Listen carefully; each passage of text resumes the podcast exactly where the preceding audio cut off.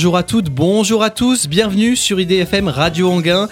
Vous êtes bien à l'écoute de Tennis Court, première émission de la saison. J'en profite pour souhaiter une excellente année à nos auditeurs, remplie de succès, notamment sur les cours, on l'espère. 2020 qui commence tambour battant avec l'ATP Cup, première réussie pour le tournoi par équipe. Gabriel Bray nous l'évoquera dans son journal dans une poignée de secondes, avant de débattre de l'intérêt de cette compétition remportée par la Serbie de Novak Djokovic. Novak Djokovic qui s'avance en favori de l'Open d'Australie. Le premier rendez-vous de la saison débute la semaine prochaine, mais nos chroniqueurs en plateau sont-ils du même avis? Réponse à la fin de l'émission. L'Open d'Australie finalement maintenu malgré les terribles incendies qui ravagent le sud-est du pays. Un tournoi du Grand Chelem annulé, ce n'est plus arrivé depuis 1945. Julien Provoyeur reviendra sur les faits. Enfin, si je vous dis glissade en studio, vous me dites Terre battue normalement C'est vrai, mais plus seulement. Bonjour Étienne Dujardin. Bonjour Alexandre. Les joueurs l'ont désormais intégré sur surface dure. Tu nous en parleras tout à l'heure. Mais sans plus attendre, place au journal de Gabriel Bray. Bonjour Gabriel. Bonjour Alexandre. L'ATP Cup était l'événement de ce début de saison. Tout à fait, 24 nations, 3 villes hautes et 15 millions de dollars en prime. L'ATP avait misé gros sur son nouvel événement. Et après 10 jours de compétition, la logique est respectée puisque l'Espagne de Nadal et la Serbie de Djokovic se sont retrouvés en finale de cette première édition. Et dimanche, après un premier match remporté par l'Espagne grâce à Agut sur Lajovic, le 55e combat de Djokovic-Nadal a tenu toutes ses promesses. Mais comme souvent sur dur ces dernières années, c'est le Serbe qui s'est imposé 6-2, 7-6 en voyant les deux équipes dans un double décisif. Djokovic, associé à Troïki, a une nouvelle fois fait parler de son talent pour offrir à la Serbie cette première ATP Cup. Au Qatar, l'ATP 250 de Doha a, souri à Andrei Roublev. Tout à fait, le tennis russe a décidément en des ressources. Alors que Medvedev et Kachanov jouaient les demi-finales de l'ATP Cup samedi dernier, Andrei Roublev se baladait sur les cours de Doha. Profitant d'un tableau plutôt ouvert, le jeune russe s'est tissé en finale sans trop de difficultés. Il s'impose 6-2, 7-6 en finale face à un surprenant Corentin Moutet dont on parlera dans la minute bleue tout à l'heure. Roublev s'offre son troisième titre en carrière et une 19e place mondiale euh, au classement cette semaine. Et côté femme, le premier mandatory de la saison revient à la numéro 2, Carolina Pliskova. La Tchèque semble apprécier l'ère de Brisbane. Avec son troisième titre en quatre éditions à Brisbane, Pliskova commence la saison pied au plancher et montre qu'il faudra encore une fois compter sur elle cette année. En finale, ses défaites de Madison Keys en 2h7 de jeu, 6-4, 4-6, 7-5, s'offrant ainsi son 16e titre en carrière. Et oui, elle sera surveillée à l'Open d'Australie, tout comme Serena Williams. L'américaine a mis fin à une longue période de disette en Nouvelle-Zélande. Et oui, 1079 jours que l'américaine n'avait plus gagné de titre. Une éternité donc pour la joueuse aux 23 titres du Grand Chelem. Mais l'ère d'Auckland lui a permis de repousser un peu plus les limites de son immense palmarès avec un 73e titre en carrière. L'ancienne numéro 1 mondiale a aussi joué le double avec son amie et future retraitée Caroline Wozniacki. Tout à fait Alexandre, la promesse a laissé place à la réalité la semaine dernière. La paire Wozniacki-Williams s'est même offert le luxe d'atteindre la finale où elle s'est inclinée face à Thousand Muhammad. À voir si la paire réitère l'association pour l'Open d'Australie. Les femmes jouent aussi à Shenzhen et c'est Ekaterina Alexandrova qui s'impose. La russe de 25 ans n'avait jamais remporté le moindre titre ATP, euh, WTA, pardon. Elle n'aura finalement pas dû attendre longtemps en 2020 pour débloquer son compteur. Grâce à cette victoire, Ekaterina Alexandrova se hisse au 26e rang mondial, son plus haut en carrière. À trois jours du premier Grand Chelem de la saison, les forfaits pleuvent, Gabriel. Et c'est peu dire, dernier forfait majeur en date, celui de la vainqueur de l'US Open en août dernier, Bianca Andrescu. La Canadienne l'a annoncé sur ses réseaux sociaux. Sa blessure au genou survenue à Shenzhen ne sera pas soignée à temps. Euh, de même, on a noté euh, l'absence de Pechkovic et Svonareva. Chez les hommes, de nombreuses absences sont également à déplorer. Andy Murray, d'abord, le Britannique toujours gêné euh, par une blessure à l'aine, fait l'impasse sur Melbourne, tout comme Juan Martin Del Potro et le japonais Kei Nishikori. Dominique Thiem, l'Autrichien, sera lui bien présent avec un renfort de poids dans son staff. Alors qu'il s'était séparé de son entraîneur historique Gunther Brejnik en février dernier pour Nicolas Massu, l'Autrichien a choisi un autre joueur retraité, Thomas Muster, pour venir compléter son équipe technique. L'ancien numéro 1 mondial et vainqueur de Roland Garros en 95 devrait permettre de renforcer le jeu de Thiem sur terre battue. Avant de refermer ce journal, une information en bref, Roger Federer devrait rentrer dans l'histoire économique. Selon une information du magazine Forbes, le joueur suisse va passer un nouveau cap en 2021 en atteignant la barre symbolique du milliard de dollars de gains en 2021. Il deviendra ainsi le quatrième sportif de l'histoire à l'atteindre. Merci beaucoup Gabriel. On te retrouve tout à l'heure pour un point sur l'actualité des joueurs français. Mais avant cela, il est temps de lancer notre premier débat.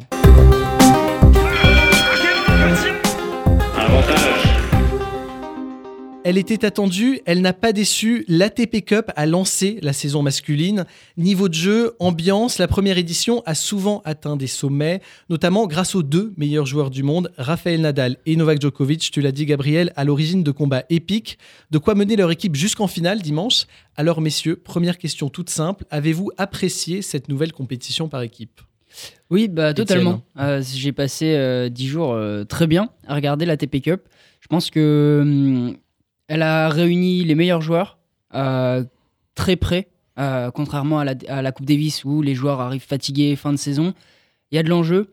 Ils ont besoin de se tester, de voir ce qui va, ce qui va pas dans le jeu avant l'Open d'Australie. Et euh, bah, on a eu une finale incroyable. Oui, c'est ça. Et en plus, beaucoup de points. Enfin, il y a des points attribués à l'ATP. C'est ce qui change principalement par rapport à la Coupe Davis. Et c'est aussi le gros avantage de cette compétition comparé à cette Coupe Davis. On est en début de saison la fraîcheur, comme l'a dit, comme l'a dit Étienne, et c'est surtout, enfin, c'est le point du, coup euh, important euh, de, cette compétition. En plus, euh, un gros price money, même s'il est inférieur à la Coupe Davis, mais mais en tout cas, bon, je pense que c'est à l'unanimité, même on a entendu des journalistes dire que cette compétition valait le coup et, les et le public s'en est rendu compte également. Donc vous avez tous les deux vraiment apprécié la compétition, mais quelle importance lui accordez-vous par rapport à un tournoi ATP classique, est-ce que vous la regardez avec plus d'attrait, puisqu'elle regroupe la majorité des joueurs mondiaux, ou est-ce que ce sera toujours considéré comme une exhibition qui est là pour les besoins du spectacle? Je pense que hum, je la regarde avec beaucoup d'attrait. Euh, néanmoins, euh, je ne vais pas porter autant d'importance à une défaite euh, d'un gros joueur que lors d'un tournoi classique parce que ça reste une épreuve collective. Et par contre, l'avantage, alors c'est un avantage pour ceux qui la jouent, un désavantage pour ceux qui la jouent pas. On a vu euh, Ray Opelka notamment s'en plaindre. C'est le fait qu'il y ait des points ATP. C'est normal de se plaindre parce que c'est quand même euh, c'est quand même assez étrange de donner des points euh, ATP. Enfin c'est un tournoi supplémentaire et au final les, les, joueurs qui n'ont pas accès à cette mhm. compétition sont mis de côté et c'est lésé. On donne des points à ceux qui en ont déjà énormément. Pour rappel, Ray Opelka est troisième joueur américain au classement ATP et comme il n'y a que les deux premiers qui peuvent jouer les simples dans la FTP Cup, il n'a tout simplement pas pi la jouer et donc n'a pas pu gagner de points ATP. Est-ce que c'est injuste? Ce qui, c'est injuste, on est d'accord. Mais ce qu'il faut voir aussi, c'est que ça va permettre à des joueurs euh, grecs comme euh, Pervolarakis qu'on n'avait bah, jamais vu auparavant de gagner quelques points. Euh, mais aussi, ça permet surtout à cette épreuve d'avoir plus d'enjeux parce que si on enlève les points, il, il reste beaucoup d'argent et ça s'appelle la Lever Cup. donc, c'est voilà, il y a des, du pour, du contre. Mhm. Mais pour toi, il faudrait garder donc les points ATP. Oui. Alors, moi, je suis un peu plus mitigé. Je pense que les points ATP sont intéressants euh, parce que sinon, les joueurs ne se déplaceraient pas forcément. Euh, la Coupe Davis, on, en a vu qui, bon, c'est la fin de saison, du coup, on la saute parce qu'il n'y a pas de points ATP justement ça permet justement de faire venir ces joueurs-là. Après, moi, je trouve que c'est quand même une injustice au niveau du classement qu'il va falloir corriger parce que c'est pas normal d'avoir ces points-là. Euh, Federer n'y est pas, c'est un choix personnel et il peut se le permettre parce que lui, euh, bon, on sait que par exemple à l'Open d'Australie, il risque de faire une très bonne, enfin un très beau tournoi. Euh, moi, je vais quand même être assez, enfin ça, ça me fait, ça me fait du mal quand même parce que les points TP, j'ai regardé justement quel, quel, nombre de points avaient gagné euh, les joueurs. Et par exemple, Djokovic, euh, il gagne 665 points ATP, ce mhm. qui est pas négligeable. Euh, la même chose, enfin, Lajovic, par exemple, il gagne 265 points, ce qui est plus qu'un ATP 250, plus que Roublev, qui mhm. a fait un tournoi extraordinaire à mhm. Doha et qui l'emporte. Donc, c'est compliqué. et moi, je pense que ça va justement jouer, enfin, en faveur de la Coupe des de la, de la, de Cup, justement. Euh, les deux vont devoir s'entendre euh, tout de même entre l'ITF de la Coupe Davis et euh, la DP Cup. justement, c'était ma prochaine question. Novak Djokovic et Rafael Nadal ont appelé l'ITF, donc la fédération internationale qui héberge la Coupe Davis et l'ATP, à s'entendre pour fusionner les deux tournois. Est-ce que ce serait pas mieux? Bah, de toute façon, je pense qu'ils ont, vont pas avoir le choix. Euh, ces, deux ces, ces, compétitions peuvent pas coexister euh, chaque année. Ça, ça va pas être possible. Là, elles sont encore programmées, notamment la Coupe Davis euh, en, en 2020. ça va être très compliqué de voir comment ça va évoluer, mais ils sont obligés de s'entendre. Après, Djokovic, on l'a vu, fait une ode à la, à la TP Cup lors de son discours de fin. Euh, en mettant un peu l'impression à la pression sur, sur l'ITF. Mhm. Comment ils vont s'entendre, je ne sais pas. le problème, c'est qu'on entend tous les journalistes qui, qui, justement vantent cette ATP Cup et du coup, ça, ça, met un peu de. Enfin, de, l'ITF va devoir mettre de l'eau dans son vin et on a peur que la mhm. Coupe Davis, avec son nom, disparaisse. En tout cas, vous, vous seriez pour le maintien de l'ATP Cup à choisir par rapport à la Coupe Davis. Vous avez l'air de oui, plus plutôt. À la fois pour, euh, pour les, supporters et aussi pour les joueurs euh, qui. Il y a plus d'enjeux pour moi, voilà, le, surtout de par la place dans le calendrier. Et justement, cette place dans le calendrier, dernière question, est-ce que c'est bien de la mettre en janvier, sachant que ça vient juste avant l'Open d'Australie et que Djokovic et Nadal, par exemple, ont joué 8 matchs en 9 jours, donc c'est assez épuisant euh, physiquement? Mais ça tombe très bien. Enfin, au final, on peut se dire que c'est un peu épuisant, mais c'est la fraîcheur du début de saison. Donc, c'est aussi pour ça euh, que qu'on a eu un, des, des, matchs extraordinaires avec Alex de Minor, Chapovalov. Euh, maintenant, c'est à voir si, euh, du coup, la, la, Coupe Davis paye aussi cette fin de saison après le Masters 1000 de Paris-Bercy, etc. Parfait, merci beaucoup messieurs. On retrouvera la TP Cup dès l'année prochaine avec probablement son pendant féminin puisque la WTA envisage de lancer un tournoi sur le même modèle. Les joueuses agacées d'être mises à l'écart, c'est toujours comme ça que ça se passe, a notamment déclaré Sloane Stephens. Coacher une joueuse professionnelle, le rêve de tout entraîneur de tennis, eh bien Nils Gauthier, lui, l'a réalisé il y a tout juste 6 ans, début 2014. Irina Ramialisson fait appel à ses services. À 22 ans, elle est classée dans le top 300 et il l'accompagne sur trois tournois du circuit secondaire où elle est défaite par Taylor Townsend ou encore Laura Sigmund. On les connaît, elles sont toutes deux membres du top 100 désormais. Aujourd'hui, Nils Gauthier est directeur sportif du club de Bure-sur-Yvette, au sud de Paris, et il revient sur cette expérience au micro d'Alice Sangoire. Ça consistait en quoi, toi, quand tu la suivais? Ça consiste à être beaucoup à l'écoute de la joueuse. Le but pour moi, en tout cas en tant qu'entraîneur, c'est que le joueur se sente dans les meilleures conditions possibles.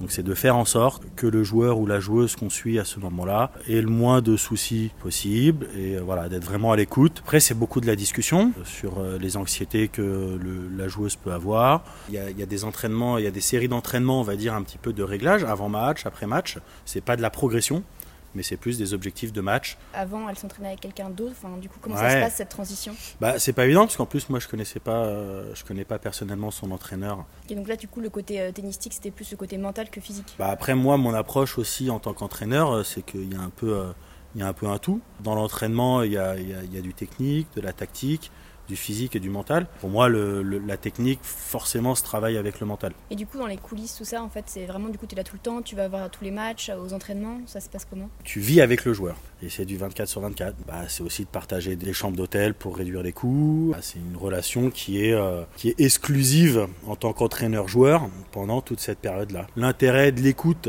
et de la discussion est encore plus forte sur ces périodes de tournoi, parce que ça apprend à vraiment connaître le joueur, ses peurs, ses craintes, sa façon de, penser.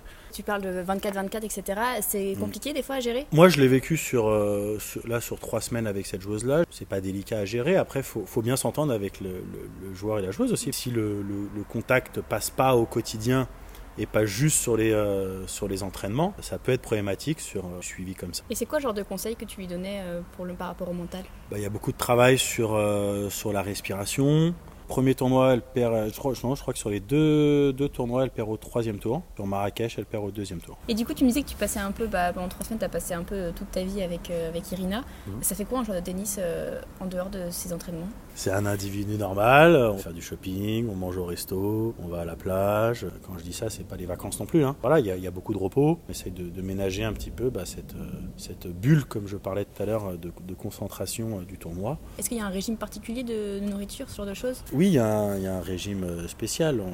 bon, après, quand on était aux États-Unis, on s'est mangé euh, quelques fois au, McDo, c'était un peu obligé, mais oui, il y a quand même un, régime alimentaire euh, qui est assez dur. Après, ça dépend aussi des athlètes. Et avec Irina, c'est vrai que voilà, il y avait des, aliments à trouver, à manger. Après, il y a des certaines heures de repas à respecter, donc ça c'est important.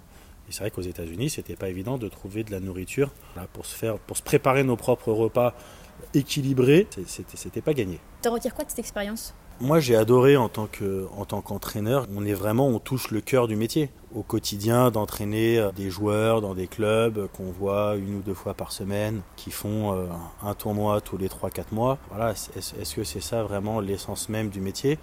Moi, en tout cas, je me suis plus retrouvé avec une vraie casquette d'entraîneur et de coach euh, quand, quand je suis parti sur ces semaines-là. Après, ça demande aussi beaucoup de sacrifices. voilà, c'est un mode de vie qui est différent, mais c'est un beau métier. Et tu aimerais pouvoir euh, le refaire? Ouais, c'est vrai qu'après, il y, a, une balance à avoir entre ma, vie de famille, je viens d'avoir une petite fille en plus, et partir sur des, sur des aventures comme ça. Euh, c'est tentant, mais je pense qu'il faut, faut, se poser les bonnes questions avant de partir, euh, avant de partir là-dedans. Et oui, oui, sur le, sur le papier, sur le papier ça, fait toujours, ça fait toujours envie. C'est tout le mal que l'on souhaite à Nils Gauthier. De son côté, Irina Ramialisson pointe à la 478e place mondiale. À 28 ans, elle n'a toujours pas débuté sa saison, contrairement à ses compatriotes Kristina Mladenovic et Caroline Garcia sur les cours la semaine dernière. Alors pour connaître leurs résultats ainsi que l'état de forme des autres Français, restez avec nous. Gabriel Bray à 60 secondes, pas une de plus. Pour le résumé, c'est la minute bleue.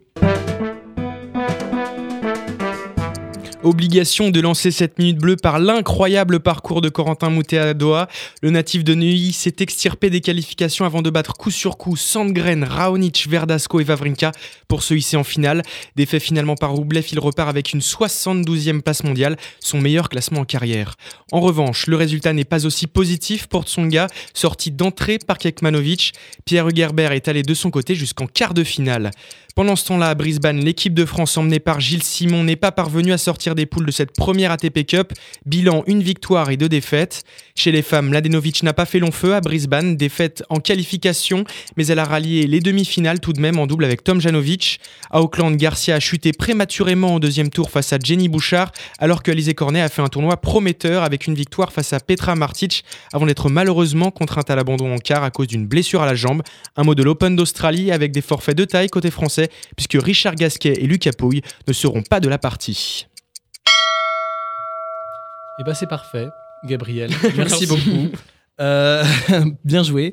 À noter dans le Val d'Oise, l'Open de l'OS Sanois achevé le 7 janvier par la victoire de deux pensionnaires du club, Jules Marie, numéro 48 français chez les hommes, et Laura Marie chez les femmes. Bravo à eux. Le tennis a bien évolué ces dernières années, preuve en est avec le Nadal Djokovic de ce dimanche, le Serbe éblouissant en défense grâce notamment à un élément de son déplacement, les glissades. Étienne Dujardin, les joueurs qui font durer l'échange sont aussi ceux qui glissent le plus, mais explique-nous en quoi cela rend-il la défense plus efficace, surtout sur surface dure? Oui, on l'a vu au départ avec des Djokovic, des Dimitrov, des Monfils, puis de plus en plus de joueurs ont suivi le mouvement. Glisser sur dur, c'est presque la norme aujourd'hui, et comme l'a expliqué sur Twitter Matthew Willis, le créateur du média The Racket, glisser fait mieux jouer. Le journaliste a pris comme point de comparaison la défense classique, où on freine sa course juste après avoir frappé la balle en bout de course. Dans ce cas de figure, on a deux phases, la frappe, puis le ralentissement. Et devinez quoi, la glissade permet de fusionner ces deux phases. En effet, on frappe et on freine tout en glissant. On gagne du temps, et c'est bénéfique pour les joueurs dans la poursuite du point. Ajoutons à cela le fait que la glissade se fait en appui ouvert, donc face au filet. Donc pas besoin pour le joueur de se retourner pour faire face au jeu lorsqu'il change de direction. Et encore une fois, on gagne du temps. Et c'est pas fini, puisque glisser aurait aussi des avantages biomécaniques. Je vous la fais courte, quand il glisse, le joueur est plus en équilibre que sur un coup joué en bout de course, frappé sans glisser. Vous comprenez maintenant pourquoi Djokovic, ou encore mon fils, un temps surnommé Sliderman, ramène des balles qui semblent pourtant inatteignables et Alex de Minor aussi, on l'a vu la semaine dernière. Mais les glissades, Étienne, sont-elles risquées pour les joueurs, au niveau des genoux, des chevilles notamment? Voilà, c'est un peu l'inconvénient de cette technique, puisqu'avant de glisser, on prend un grand pas d'élan qui implique donc une pose de pied brutale au sol. Donc pour les articulations, effectivement, c'est pas génial, mais certains tournois ont évolué dans le bon sens de ce côté-là. L'Open d'Australie, par exemple, qui a changé de surface en 2007. Adieu le Rebound Ace, bonjour le Plexicushion. Le Plexicushion, c'est quoi? C'est un mélange de caoutchouc, de plastique et de latex pour favoriser les glissades. Attention toutefois, c'est un geste réalisé par des professionnels et si vous tentez de le réaliser chez vous, c'est à vos risques et périls. Nos auditeurs sont prévenus, merci Étienne Dujardin. Les joueurs auront l'occasion de fouler le Plexicushion australien dès lundi, mais qui restera sur les cours jusqu'en finale? Nos chroniqueurs ont leur avis.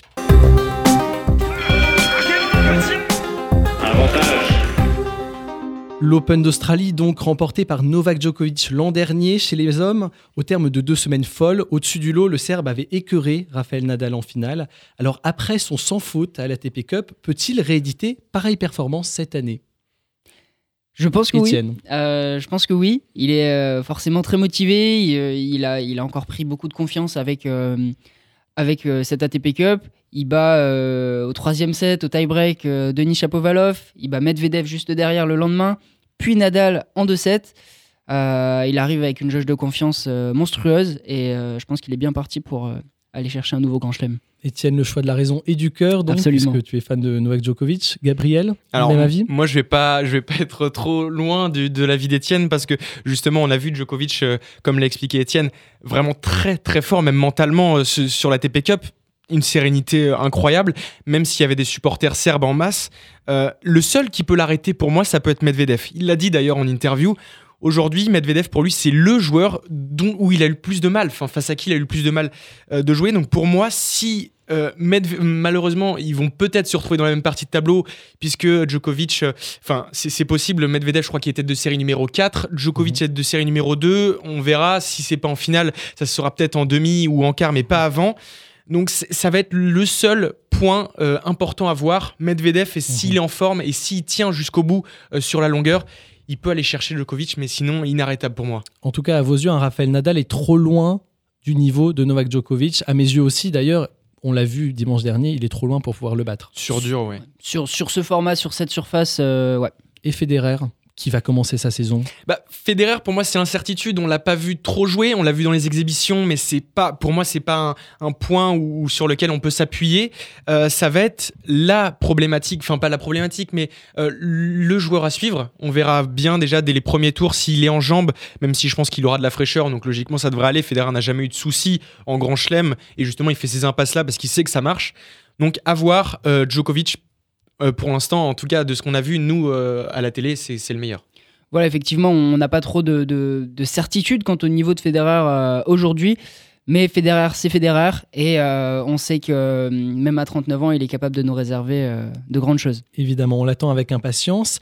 Et qui serait la cible pour une surprise? chaque année à l'Open d'Australie, il y a une surprise. L'année dernière, c'était Lucas Pouille en demi, Kylie Moon, Young Chong il y a deux ans. Cette année, ce sera qui? Andrei Roublev peut-être qui a gagné Doha? Peut-être Roublev, euh, mais c'est vrai qu'on est en Australie. On le sait, il y a toujours une ambiance euh, assez dingue et les supporters sont très très chauds. Et ben, qui de mieux que Nick Kyrgios pour, euh, pour répondre à cette ambiance et aller se surpasser et pourquoi pas aller en quart de finale Kyrgios à domicile. Alors moi je vais prendre un autre Australien justement, euh, Alex de Minor qui m'a impressionné euh, littéralement à la TP Cup. Je m'attendais pas à le voir à un tel niveau dès janvier. Littéralement, enfin même on a vu des coups que vous pouvez retrouver partout si, si, vous cherchez un peu et ce sera pas très très compliqué de chercher. il a il a sorti des matchs fous, notamment enfin face à Nadal, c'est assez incroyable.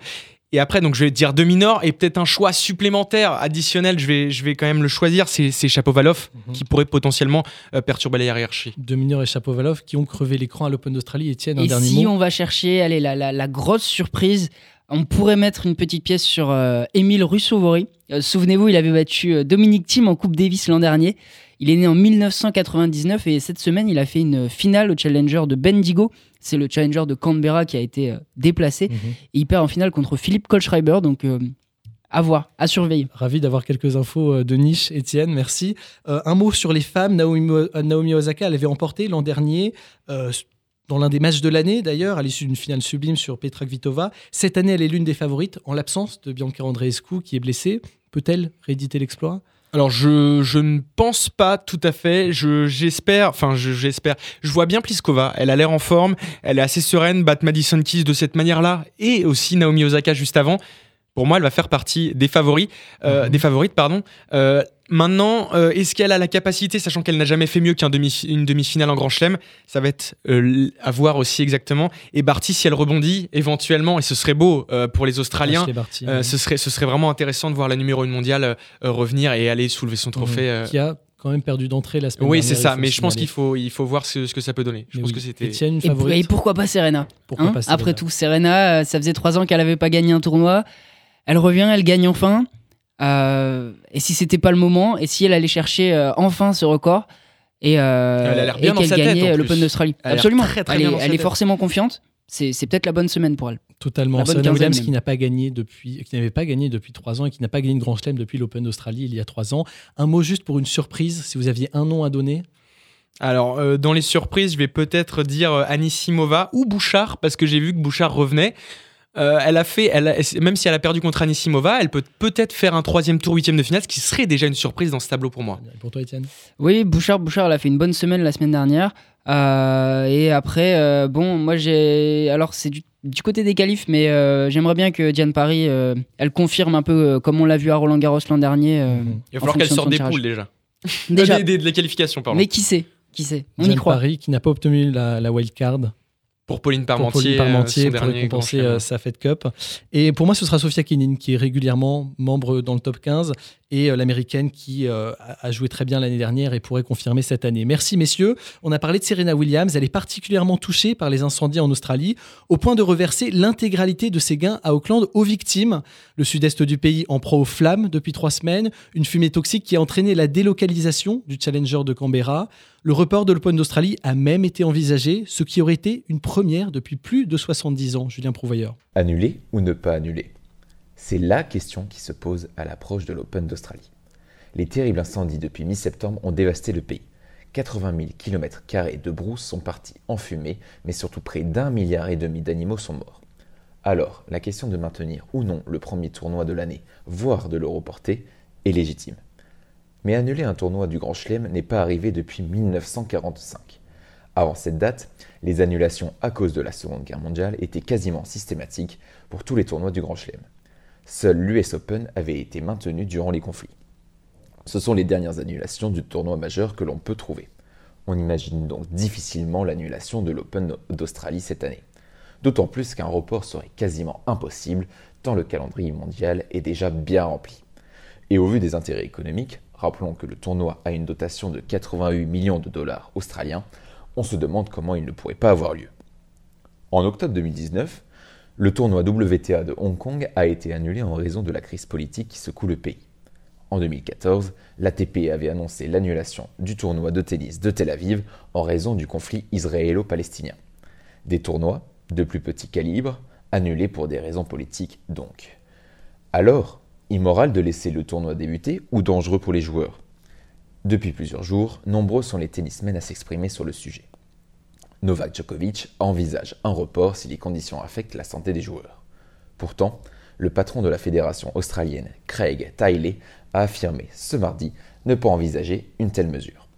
Alors, faut-il privilégier le jeu et les enjeux financiers ou le bon sens? À vous de juger. Julien Prouvoyeur, visiblement peu convaincu par le maintien de l'Open d'Australie, mais c'est pourtant par ce tournoi que débute notre calendrier.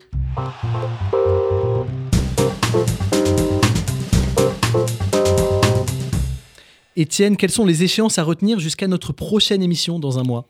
Eh bien, l'Open d'Australie, c'est parti depuis hier avec les qualifications, mais pour ceux qui n'obtiennent pas le précieux sésame pour le grand tableau, le circuit continue avec dès la semaine prochaine le Challenger de Rennes, notamment remporté l'an dernier par le Lituanien Ricardas Berankis face à Antoine Wang.